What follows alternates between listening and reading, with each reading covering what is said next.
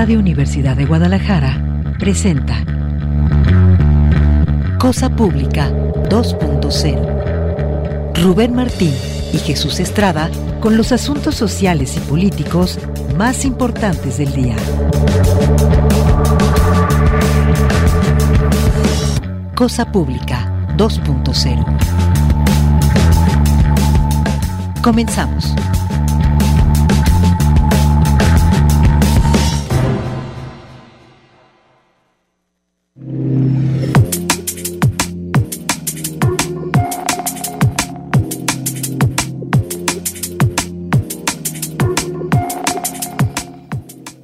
Hola, ¿qué tal? Qué gusto que continúen acá en Radio Universidad de Guadalajara. Bienvenidos ahora a Cosa Pública 2.0, el espacio que preparamos para compartirles en este horario, pues eh, una selección de los temas sociales y políticos que nos parecen más urgentes en la muy, muy amplia agenda informativa de Jalisco, de México y también cuando tenemos oportunidad temas internacionales, sobre todo en los últimos días con la atención muy puesta en lo que sucede allá en Perú. Estamos transmitiendo en vivo este lunes 23 de enero. Por supuesto, le damos una cordial bienvenida a las personas que nos están acompañando en la zona metropolitana de Guadalajara a través del 104.3 de FM. Pero igualmente le damos una bienvenida a todas las personas que nos acompañan desde otros puntos de Jalisco a través de la red Radio Universidad de Guadalajara. Y también como cada tarde hay muchas personas que nos acompañan desde latitudes más lejanas a través de la página en internet. También le damos una bienvenida y les recordamos que estamos transmitiendo también este espacio completamente en vivo, tanto en la página www.radio.udg como .mx, como también en las plataformas de redes sociales en Facebook eh, Live y en Twitter compartimos en vivo este programa en formato video para que nos acompañe también si usted quiere por ahí. Y ahí, aprovechando, nos puede compartir también todas sus opiniones, sugerencias, críticas, denuncias, convocatorias. Todo es bienvenido en nuestras redes sociales, arroba Cosa Pública 2 en Twitter, Cosa Pública 2.0 en Facebook. Hoy vamos a compartirles varios asuntos. Lamentablemente tenemos un bloque de bastante información que se acumuló a lo largo del fin de semana relacionado con la crisis en torno a personas desaparecidas. No solamente le vamos a comentar eh, de algunos casos recientes de desapariciones de personas por las cuales los familiares están pidiendo apoyo a todos nosotros para localizarlos, sino también en particular qué está ocurriendo en la zona norte de la entidad. Hay eh, activas dos fichas de búsqueda de la Comisión Estatal de Búsqueda de Personas por eh, sendas desapariciones allá en Colotlán. Pero no solo eso, sino vamos a compartir un recuento que publica Mural, que en apenas dos meses han desaparecido 12 personas de un tramo carretero, justamente que va de Colotlán a Jerez, este tramo que une a Zacatecas y Jalisco. Es una zona extremadamente peligrosa y es el epicentro ahora también de la indignación, porque estamos todos muy molestos, consternados y tristes con el fallecimiento de los cuatro jóvenes de allá de Colotlán que desaparecieron y posteriormente la semana pasada fueron localizados sin vida. El fin de semana justamente allá en Colotlán cientos de personas se congregaron para darles el último adiós a estos cuatro jóvenes y exigir justicia, no solo allá en Colotlán, en todo Jalisco. La gran pregunta es ¿por qué está ocurriendo esto? ¿Por qué las personas que simplemente van a la tienda o van a un paseo a viajar por carretera están desapareciendo y pues, tantas personas que están siendo asesinadas. Es una indignación generalizada que está creciendo en redes sociales por este y por todos. Hay que recordar por lo menos 13.000 personas desaparecidas en Jalisco. Tenemos más información sobre esa crisis. Tenemos también más información sobre la violencia organizada prácticamente en todo el país sobre asesinatos, despliegues de las Fuerzas Armadas, marcha en la Ciudad de México en contra del proceso de militarización y también ya en la segunda parte del programa vamos a hablar de otros asuntos tienen que ver más con esta lamentable construcción de una ciudad con lógica neoliberal acá en la zona metropolitana de Guadalajara, varios casos de defensas del territorio, de espacios urbanos, y en concreto le vamos a ofrecer un resumen también de qué ha ocurrido en torno al caso Iconia. De hecho, vamos a tener un contacto telefónico a la mitad del programa con Arturo Mendoza, él es vecino allá de Huentitán, integrante del colectivo Únete Huentitán, que ha mantenido una férrea resistencia en contra de este proyecto inmobiliario absolutamente neoliberal que es Iconia y todas sus versiones anteriores. Es parte del menú que tenemos en esta tarde. Antes de los detalles, quiero agradecerle a Manuel Candelas que nos apoya con la, eh, la, la conducción acá de la cabina de Radio Universidad de Guadalajara. Le enviamos también un cordial saludo por allá el buen Alejandro Coronado, que nos apoya en la asistencia de la producción de este espacio. En unos minutos nos acompaña acá en la cabina el compañero Rubén Martín. Vamos a iniciar con algunos reportes muy recientes de personas desaparecidas por las cuales se está pidiendo la colaboración de todos nosotros. Por ejemplo, está el caso de Miguel Alberto Lozano Cuellar. Él está desaparecido apenas desde el 20 de enero de la semana pasada, luego de que fue a la zona del club de la Universidad de Guadalajara a entregar un presupuesto sobre un trabajo de instalación de cámaras de videovigilancia. Una vez más, una persona que va a trabajar, hacer un trabajo y sin embargo ya nunca regresó. Él acudió a ese punto a bordo de su vehículo, es un Chevrolet eh, Sonic en color rojo, las placas son JML9102, el cual tampoco ha sido localizado. Hay una nota que publica el diario El Occidental hoy. Cuenta, lo único que se sabe es que ese día Miguel Alberto Lozano Cuellar fue privado de la libertad hacia las 10 de la mañana por un grupo de seis sujetos encapuchados y armados. Él tiene 32 años de edad, mide un metro con 80, es de tez blanca, el pelo es castaño chino y tiene barba. Además eh, que es robusto y tiene ojos azules como seña particular, tiene una cicatriz de apendicitis y dentadura postiza. Para cualquier información, si usted tiene sobre su paradero, puede llamar al 33 15 14 54 22. Este es el número de la Comisión de Búsqueda de Jalisco. También lo puede hacer al número triple 837 60 60. Esto con la extensión 16714 también de la Comisión de Búsqueda. Otro caso más está pidiendo apoyo para localizar a Blas Navarrete. Él salió el pasado 7 de enero de su casa, que está ubicada en la colonia Colomos Providencia, acá en Guadalajara. Salió a caminar y desde entonces su familia no sabe nada de él.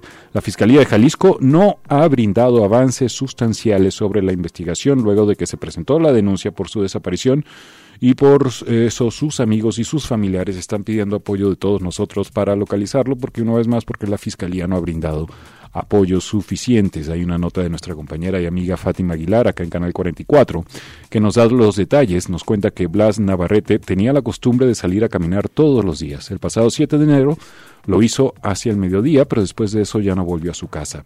Eduardo Sánchez, uno de sus amigos desde la preparatoria, contó que hasta ahora han pedido la revisión de las cámaras de videovigilancia del famosísimo sistema C5S del cual eh, alaban tanto las autoridades, sobre todo de Guadalajara recientemente. Pero pues, ¿qué creen? Que no hay respuesta a la petición de revisar las cámaras de videovigilancia del C5 para saber dónde está su amigo Blas. Él cuenta.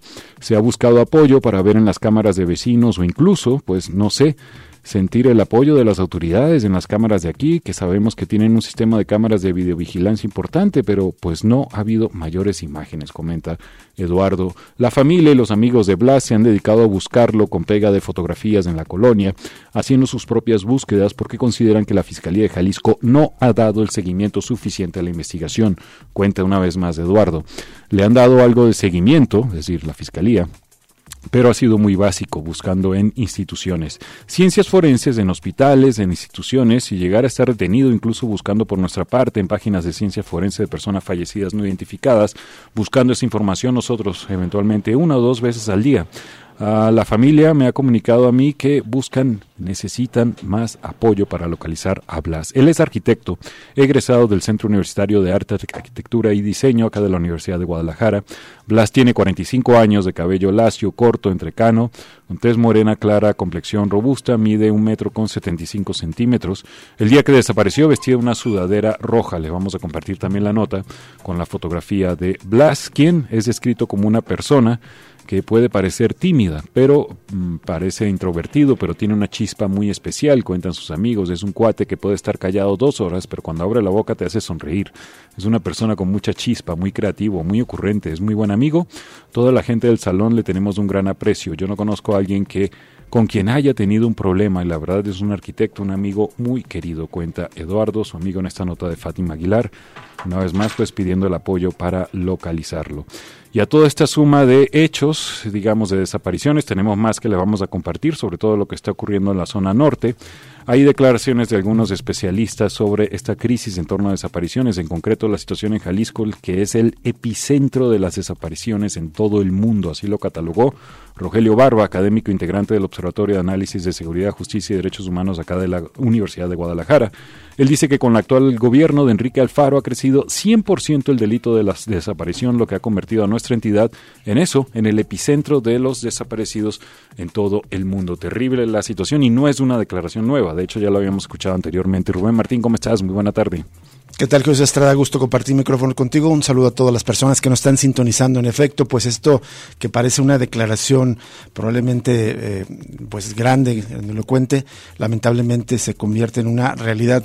Jalisco, el epicentro de las desapariciones en el mundo.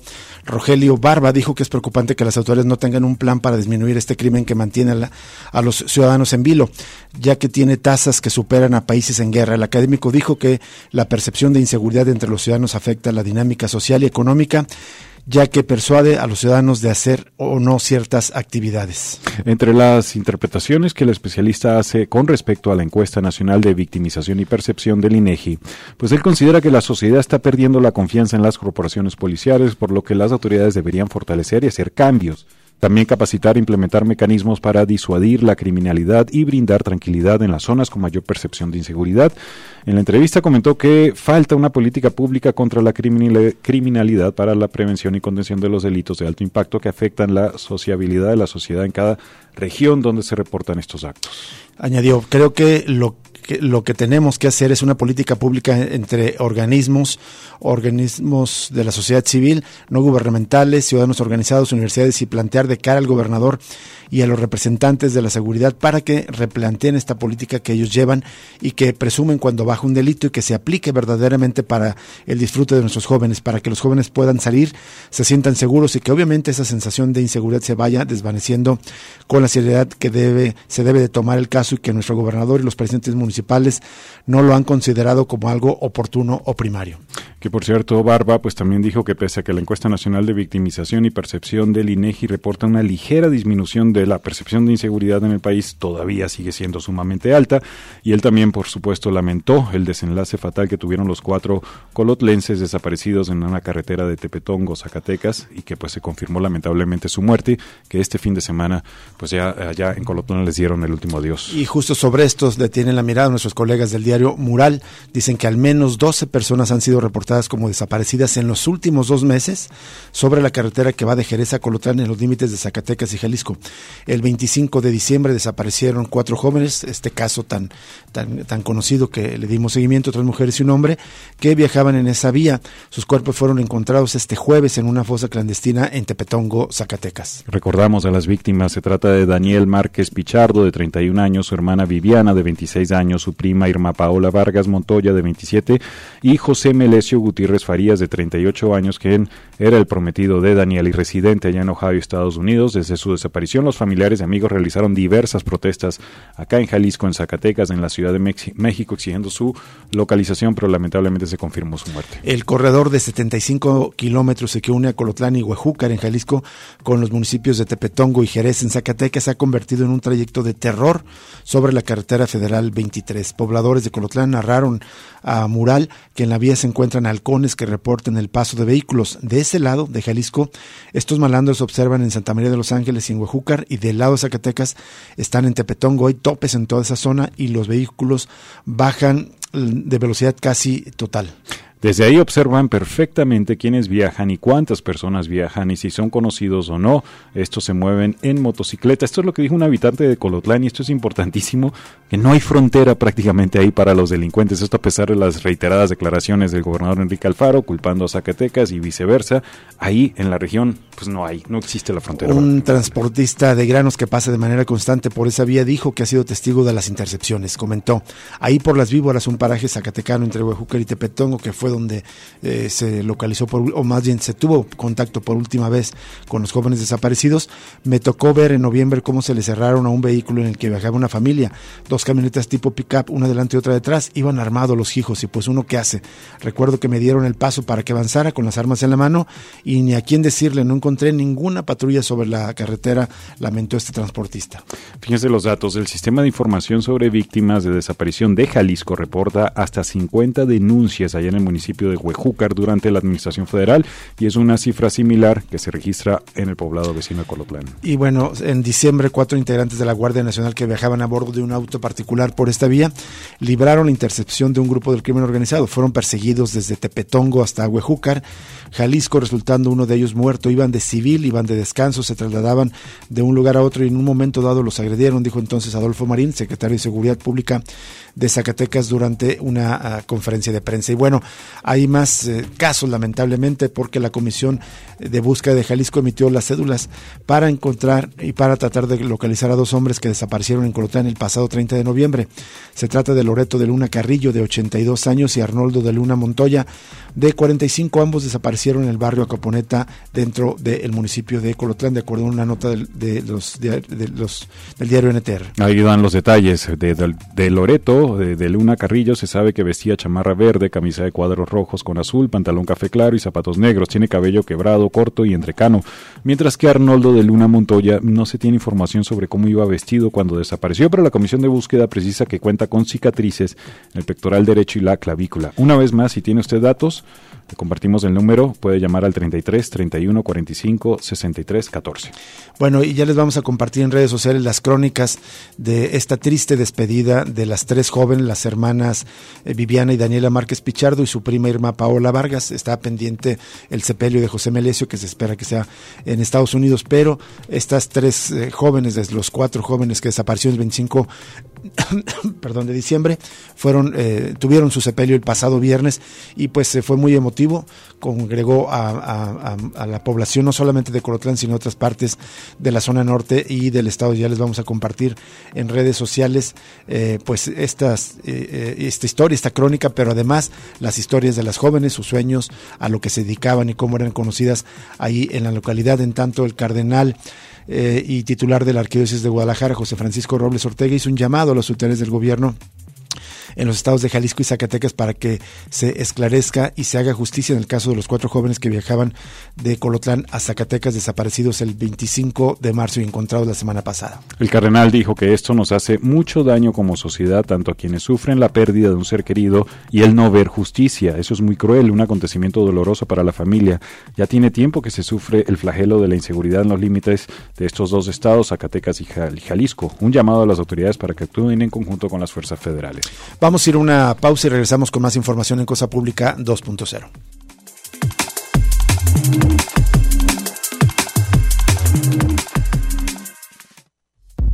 Cosa Pública 2.0 se enriquece con tu opinión.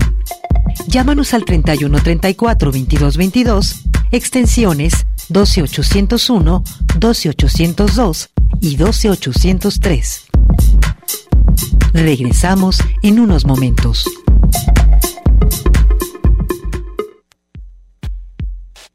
Cosa Pública 2.0. Regresamos.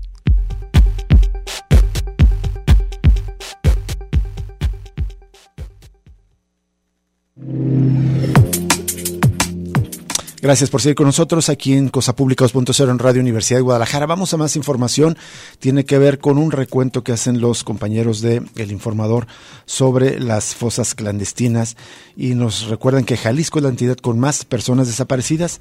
Por eso el pasado 22 de febrero llegó la primera brigada de madres buscadoras eh, eh, provenientes de Sonora, Querétaro, Ciudad de México, Michoacán y Puebla, quienes se encargan de buscar a sus hijos en sitios donde la autoridad investiga, con picos, palas y simples varillas de metal buscan los sitios donde sospechan que podrían estar sus hijos, ubicaciones que en muchas ocasiones identifican a partir de sus propias investigaciones, de hilar pruebas o gracias a reportes anónimos. Fíjense el resultado de sus trabajos. En la primera jornada, las madres reportaron el hallazgo de 71 víctimas encontradas como samentas o dentro de bolsas de plástico, esto en punto de inhumación clandestina en fosas.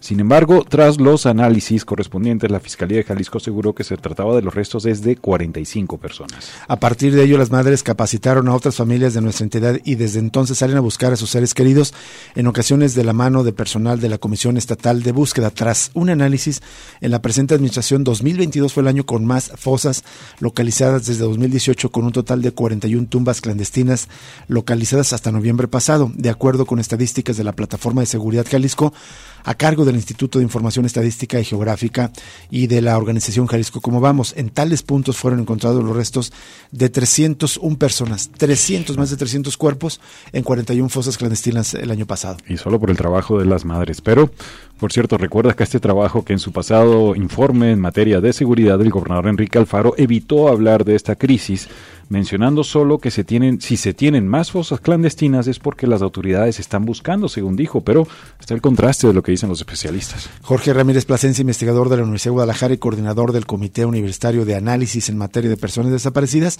indicó que existe un estancamiento en cuanto a las labores de las autoridades para evitar que esta situación aumente, exponiendo así las fallas de las estrategias emprendidas por las autoridades para detener la situación. Y es que en lugar de disminuir las cifras de desaparecidos y de encuentro de fosas van en aumento y es principalmente gracias a las labores que emprenden las familias para buscarlos, así como la presión que hacen para que se les brinde apoyo para extraer a sus seres queridos una vez que se les localiza. Dijo el especialista, esto demuestra que el gobierno de Jalisco realmente no tiene interés en localizar cuerpos. Si lo hubiera, habría cifras a la baja. Hay un débil esfuerzo del gobierno del Estado, tiene mucha resistencia a que se sigan localizando cuerpos. En promedio, en cada fosa clandestina son hallados los restos de al menos 12 víctimas, aunque no en todos los casos se encuentran completas, sino en segmentos y no siempre se localizan todas las partes de una sola víctima eh, en un solo punto. Y bueno, acá el trabajo hace un recuento de algunas de las principales fosas masivas que se han encontrado en Jalisco. Empieza el recuento en noviembre del 2020. La Secretaría, Subsecretaría de Derechos Humanos de la Federación informó que Jalisco tenía dos de las fosas clandestinas con más víctimas exhumadas en todo el país, con lo que va de la actual administración estatal de gobierno. Con 171 víctimas, la subsecretaría señaló una fosa clandestina encontrada en la colonia El Mirador, aunque según los datos de la Fiscalía Estatal corresponden al menos dos fosas encontradas en la misma colonia, esto entre el 2019 y el 2020. A esa del Mirador, fíjense, 171 víctimas le sigue la fosa clandestina encontrada en Los Sabinos, en el Salto, de donde se exhumaron los restos de 115 personas. 115 personas en un punto, más de 170 en otro. Terrible esta realidad que vivimos en la entidad. Desde enero de 2018 a noviembre de 2022, en Jalisco, la entidad con más personas desaparecidas del país, han sido exhumados los restos de al menos 1.872 víctimas de un total de 149 fosas clandestinas, de acuerdo con información de esta misma plataforma de seguridad Jalisco, a cargo del Instituto de eh, Estadística y Geografía de la Universidad de Guadalajara, perdón, de, la, de Jalisco y la organización Jalisco Cómo Vamos. Y en otro tema, eh, relacionado, la crisis eh, por desaparición eh, propicia otra crisis, la crisis por identificación de cuerpos. Con un total de 654 cuerpos, comenzó a operar en octubre de 2019 el registro de personas fallecidas sin identificar a cargo del Instituto Jalisciense de Ciencias Forenses, luego de los tráileres con cuerpos humanos que deambularon por la ciudad que destaparon la crisis forense vivida en Jalisco en septiembre de 2018. Sin, sin embargo, a poco más de tres años, la cifra se ha quintuplicado, llegando a tener hasta el pasado 2 de enero un total de 3.813 registros de personas fallecidas no identificadas por sus familiares a resguardo del servicio médico forense no ha disminuido, sino que se ha quintuplicado el número de cuerpos sin identificar. En los detalles se cuenta que los registros esos contemplan a víctimas completas, pre-identificadas por sexo, vestimenta, tatuajes, cicatrices, edades, y en algunos de los casos hasta por nombres probables, así como samentas y restos humanos seleccionados. Del total de registros, 335 corresponden preliminarmente a mujeres, mientras que 2.934 corresponderían a víctimas hombres y en 543 registros no se pudo determinar el sexo. Bueno, y eh, pues en este recuento tan terrible hay desde cuerpos de bebés recién nacidos hasta personas adultas mayores y otros casos en los cuales no puede verificarse mayor información. Los registros datan desde 19 de septiembre de 2018, aunque la plataforma señala que es posible que existan restos humanos con data previa a tal fecha, aunque especifica que se contempla sumarlos al micrositio, todavía se está en proceso de consolidación, es decir, que es probable que existan víctimas que ni siquiera han sido registradas en el mismo. Terrible. Y bueno, se recuerda que pese a que fue una propuesta del subsecretario de Derechos Humanos, Alejandro Encinas, el año pasado, Jalisco debía presentar el proyecto de la construcción de un centro de identificación humana que no fue iniciado sino hasta mayo del año pasado y esto con un presupuesto de 36 millones de pesos. Al hablar de fosas clandestinas y de las labores de las madres, una de las protagonistas de estas aquí en Jalisco es Cecilia Flores, eh, fundadora del colectivo Madres Buscadoras de Sonora, pero que ha hecho labores en otras partes de la República, incluido Jalisco. Y ella vuelve a hacer noticia en estos días, en este fin de semana, porque después de que se dio a conocer que el abogado de Joaquín Guzmán no era el Chapo, detenido en una cárcel de máxima seguridad en Estados Unidos, hizo un llamado al presidente de la República, Andrés Manuel López Obrador, para que intervenga por él, porque dice que el Chapo vive unas condiciones inhumanas en esa cárcel. Bueno, Cecilia Flores le pide a López Obrador que también intervenga por ella y por los, las otras madres que también viven en condiciones muy difíciles al buscar a sus hijos. Escuchemos este audio que es compartido por los colegas del Diario Mural. La fundadora de Madres Buscadoras de Sonora, Cecilia Flores, demandó al presidente López Obrador que, así como atiende peticiones de El Chapo, también revise el caso de sus dos hijos desaparecidos. Espero que el Chapo quiere mejores condiciones de vida y que quiere ver a sus hijos. Y que el presidente ha dicho que va a revisar el caso. Yo también quiero una mejor condición de vida y quiero ver a mis hijos.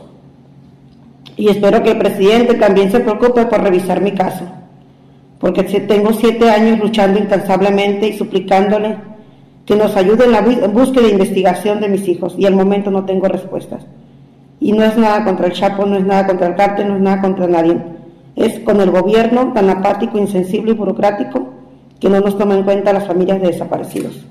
Igual que el Chapo, exigimos ver a nuestros hijos y una mejor calidad de vida.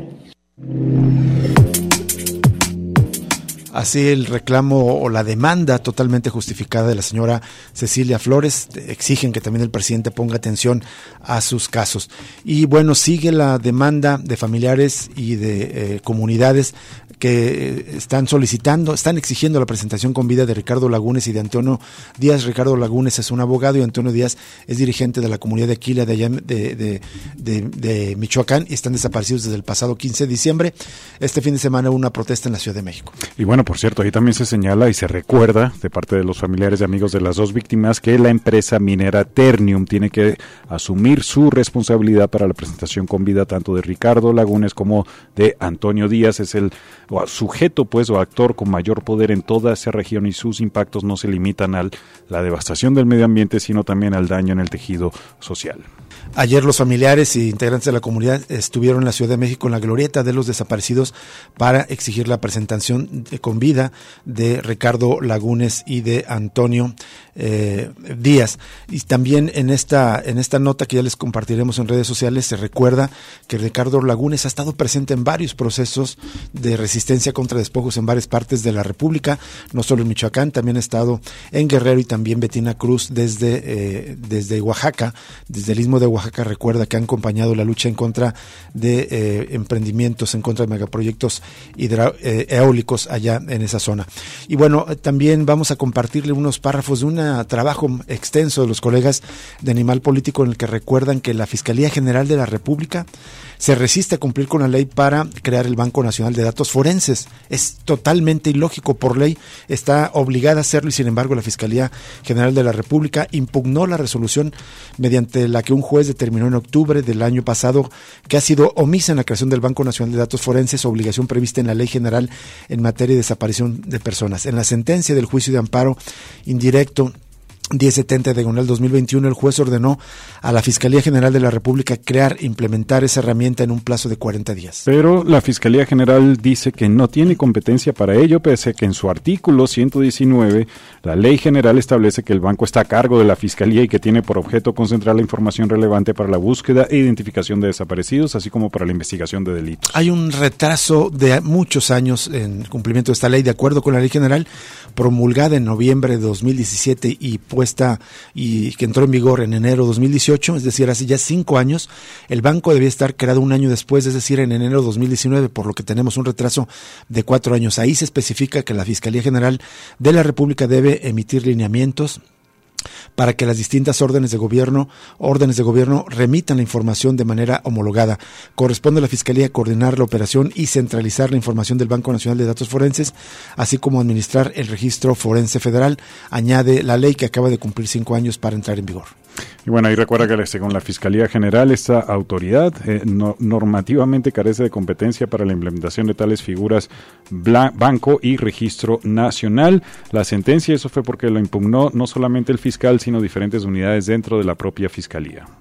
Todas estas, dijo César Contreras, abogado del Centro de Derechos Humanos Miguel Agustín Pro, todas estas instancias bajo el argumento de que dentro de sus facultades no está la construcción del Banco Nacional de Datos Forenses, que según ellos no les corresponde, a pesar de que la Ley General en materia de desaparición es muy clara. Dentro de las atribuciones individuales de cada una de estas unidades abundó, hay disposiciones expresas que la relacionan con la construcción de herramientas tecnológicas como el Banco Nacional de Datos Forenses. Es tan absurda esta situación que ya eh, se promovió eh, un, un trámite jurídico para volver a obligar a la Fiscalía a que eh, cumpla con esta obligación. Y bueno, ya en otros asuntos, el mismo Centro eh, de Derechos Humanos Miguel Agustín Pro informa que la defensora Ana Enamorado se encuentra en riesgo por su labor de búsqueda de personas desaparecidas. Esto denunció la iniciativa Mesoamericana de Mujeres Defensoras de Derechos Humanos. De acuerdo con la organización Ana Enamorado, ha recibido diversas agresiones.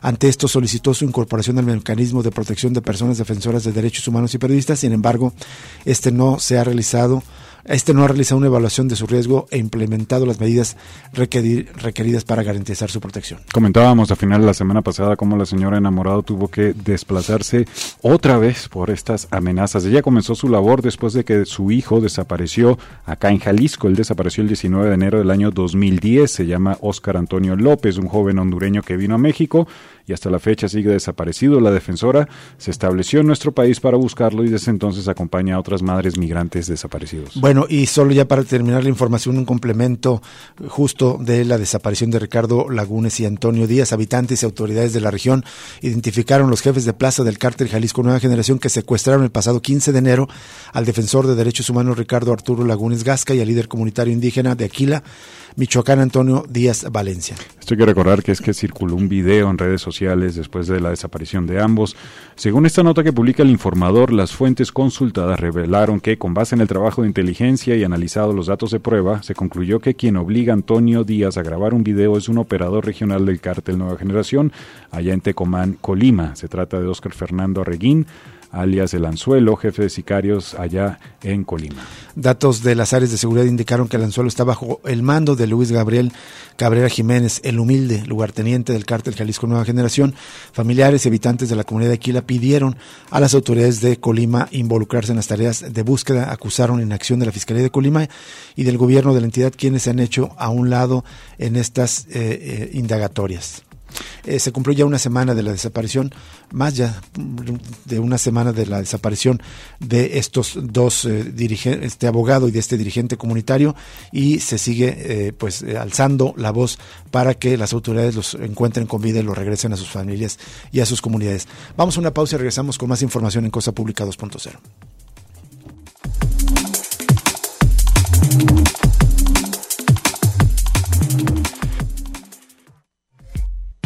Ya regresa Cosa Pública 2.0 con Rubén Martín y Jesús Estrada.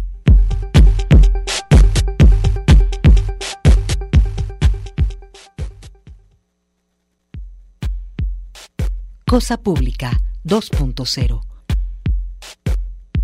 Regresamos.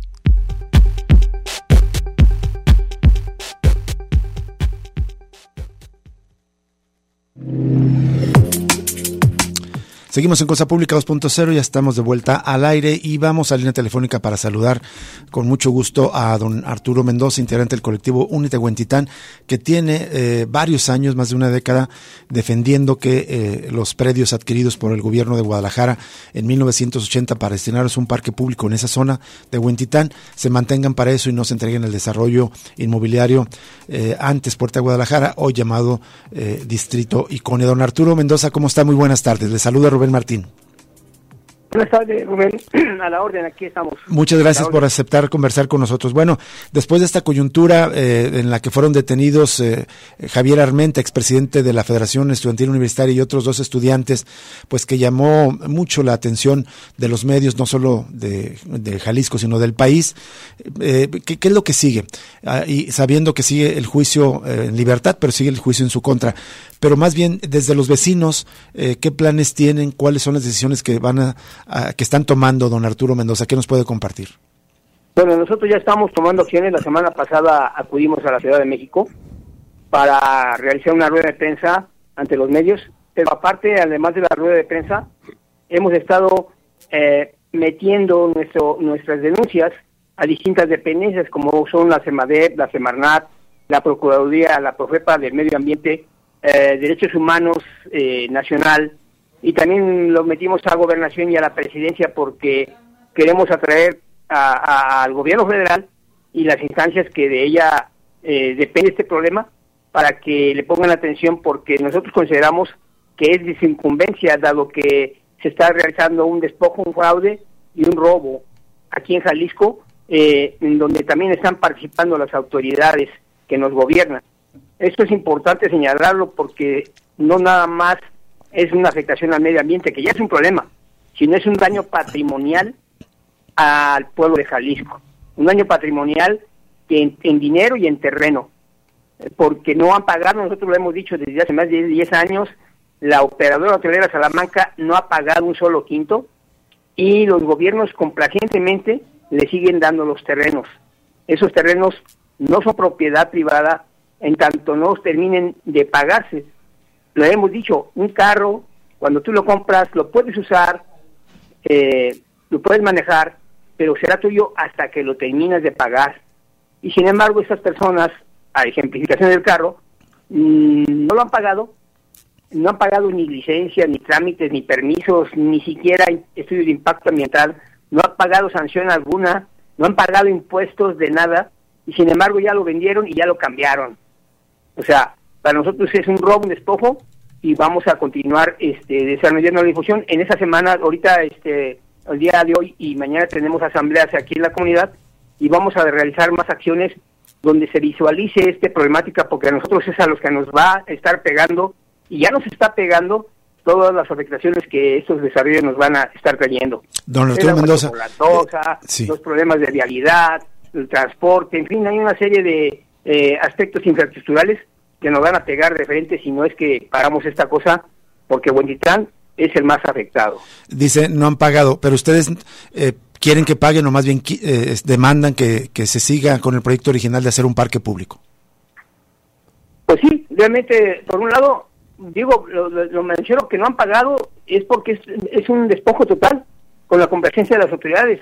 Esto era destinado para hacer un parque eh, metropolitano, no dicho por mí, sino que adquirido con, con dinero pueblo de 1980 para ser destinado a hacer un gran parque metropolitano, un pulmón. Nosotros estamos definiendo precisamente eso.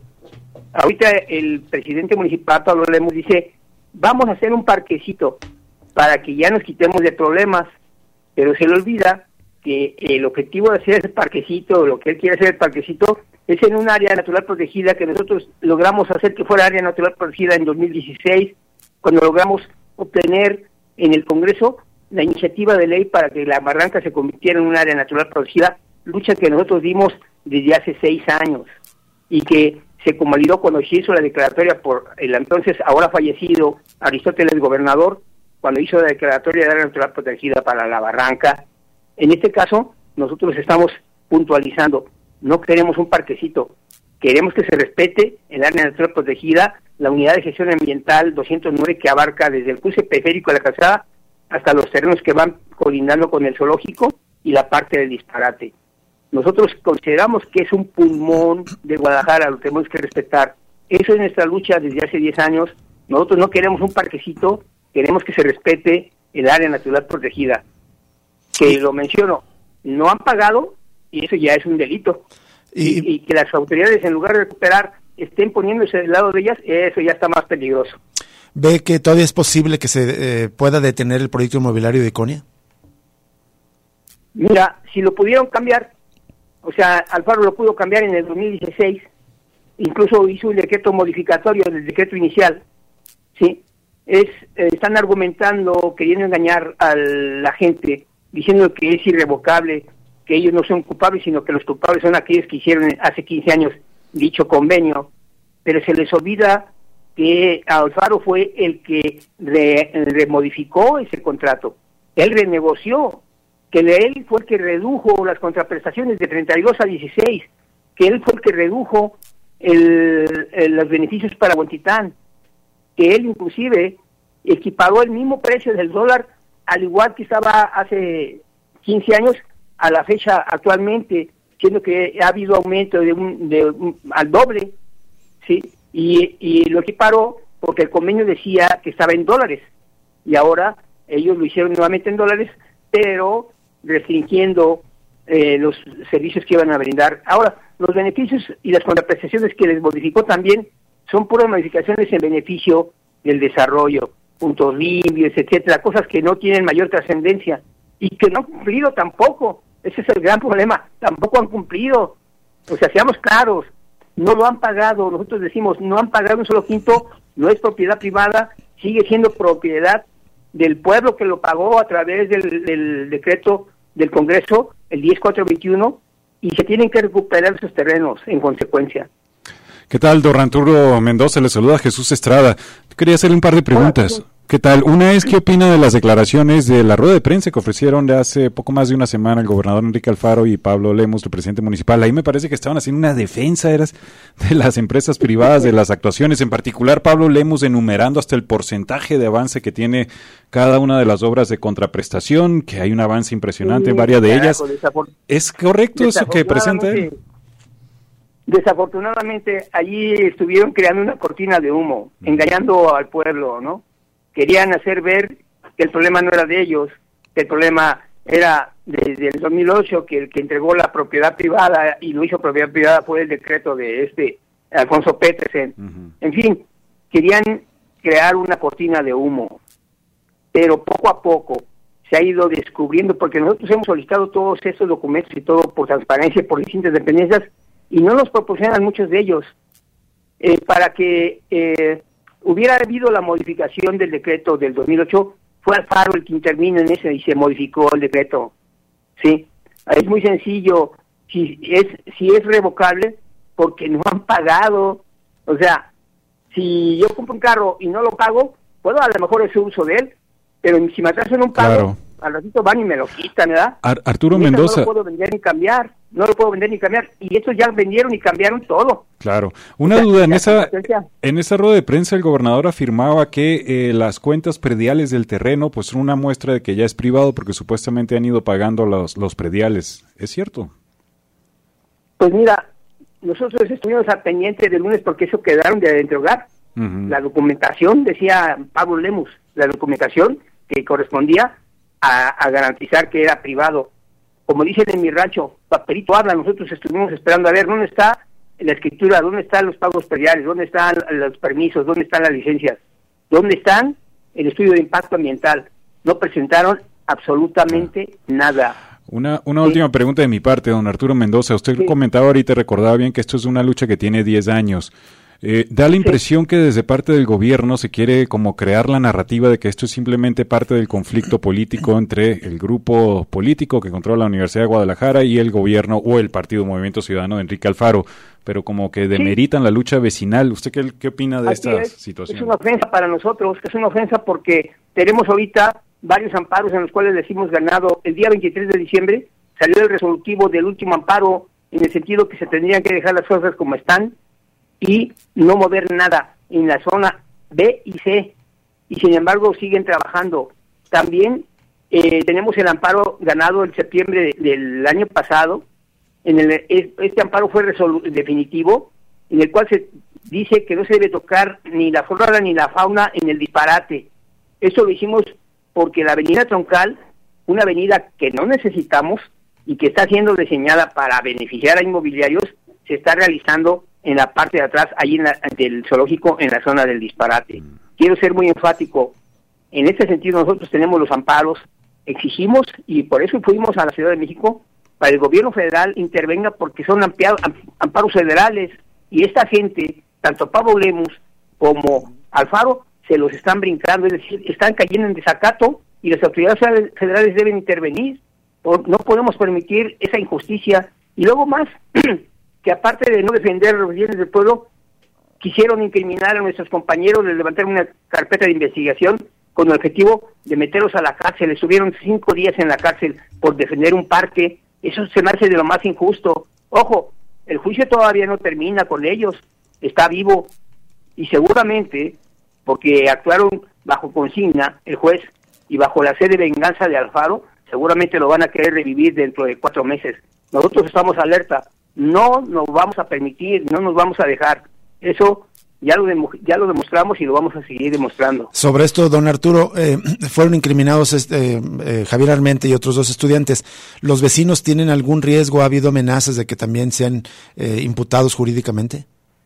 Nosotros siempre hemos estado bajo amenazas, bajo presión, bajo intimidaciones, bajo incluso ofrecimientos de dinero, ofrecimientos de trabajo, porque cuando, cuando estuvimos junto con la gente del Parlamento defendiendo los planes parciales que se les ganó en aquel entonces a Ramiro, se le ganó los planes parciales porque la forma en cómo les implementaron era totalmente este, autoritaria. Eh, en ese entonces se nos ofreció trabajo por parte de Alfaro para que desistiéramos de estar luchando, ¿sí? Se nos ha intimidado, se nos han, este, constantemente hay llamadas de teléfono para que, este, nos intimidan. O sea, hay una serie de acosos que, pues, ahí están planteados, ¿no? ¿Todavía siguen estas, estas amenazas, estas intimidaciones para ustedes? Pues ahorita, digo, salvo la semana que pasó con los compañeros de ahí, de, los estudiantes, nosotros estuvimos también en el campamento y estuvimos haciendo discusión y, guardias aquí y, creando eh, mítines para difundir y pegamos lonas y pintas en las paredes y todo eso. No, no estamos seguros. también invocamos a la gobernación y a la protección de, de la de este de Mm, de la fiscalía para que nos proteja porque nosotros sabemos que eso no es no es tan sencillo. Hay muchos intereses de por medio. Eh, la chuleta está muy muy gorda hay muchos miles de millones de pesos en juego. Eh, finalmente don Arturo qué otras ah, actividades o acciones tienen contempladas desde el colectivo de los vecinos de allá de Huentitán nosotros hoy y mañana tenemos juntas aquí en nuestros barrios eh, tenemos contemplado varias acciones vamos a continuar invocando al gobierno federal para que intervenga y vamos a realizar eh, difusión.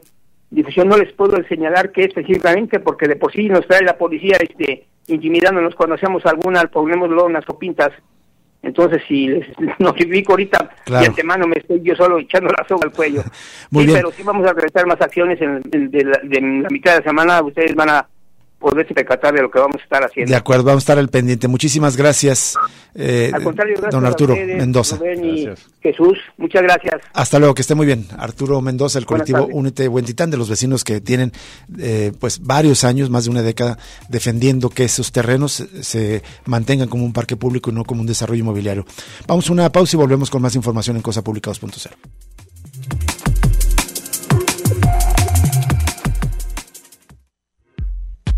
Ya regresa Cosa Pública 2.0 con Rubén Martín y Jesús Estrada.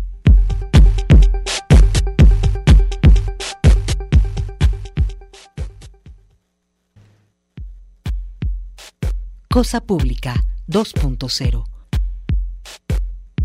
Regresamos.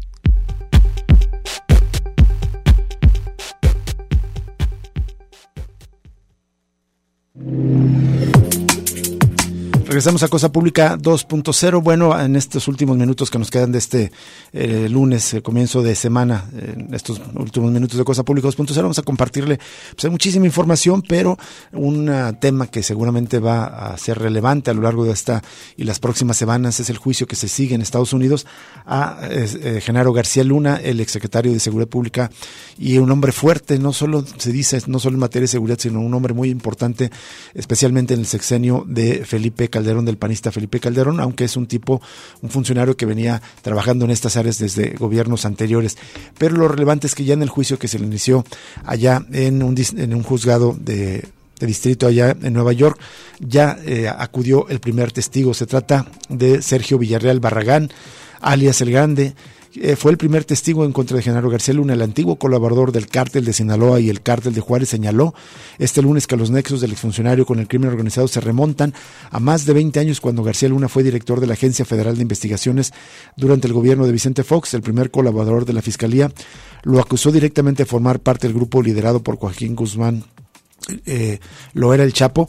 Con ayuda del gobierno, dijo el grande, con ayuda del gobierno el cártel creció en cuanto a territorio, en la entidad de drogas que en la cantidad de drogas que movíamos y eliminó a sus enemigos, afirmó Villarreal Barragán en la corte de Brooklyn. Impresionante. De hecho, dijo que García Luna tenía una participación muy importante en la estructura del cártel de Sinaloa y dijo que también tuvo varias reuniones con García Luna cuando él estuvo al frente de la Agencia Federal de Investigaciones y que estuvo presente en varias ocasiones en las que se le entregaron sobre El capo dijo que Arturo Beltrán, antiguo socio del cártel de Sinaloa, era quien le entregaba el dinero a García Luna. Los pagos crecieron, dice, conforme creció el cartel y sin ese apoyo hubiese sido prácticamente imposible.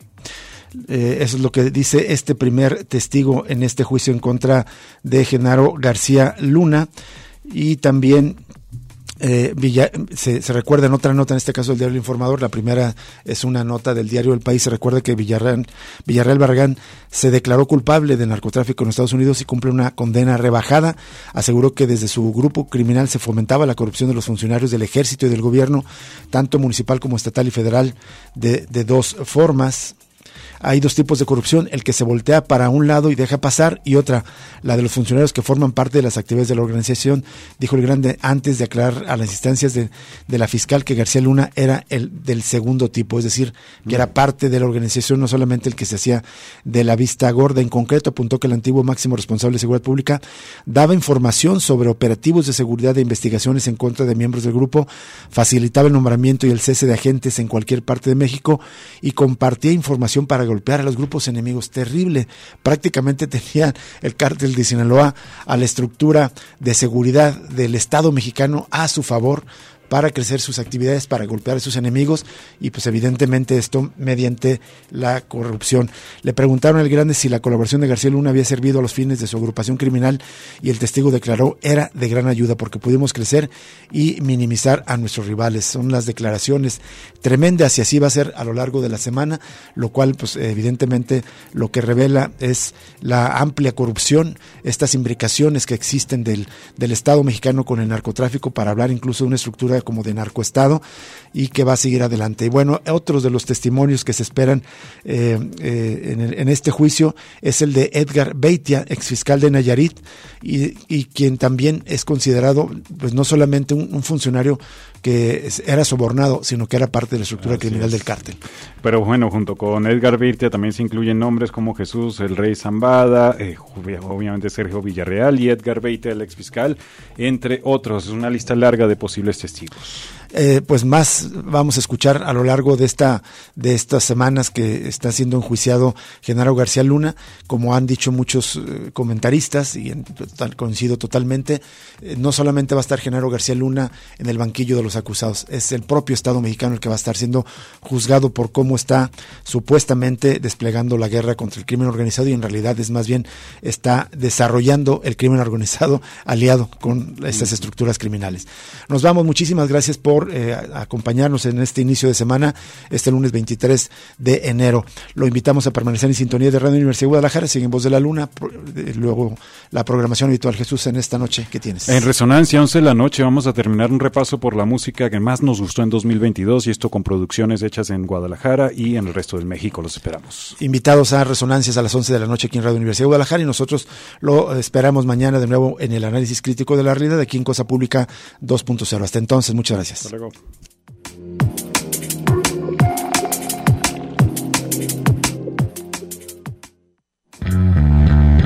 Radio Universidad de Guadalajara presentó Cosa Pública 2.0. Rubén Martín y Jesús Estrada con el análisis crítico de la actualidad. Cosa Pública 2.0. Gracias por escucharnos.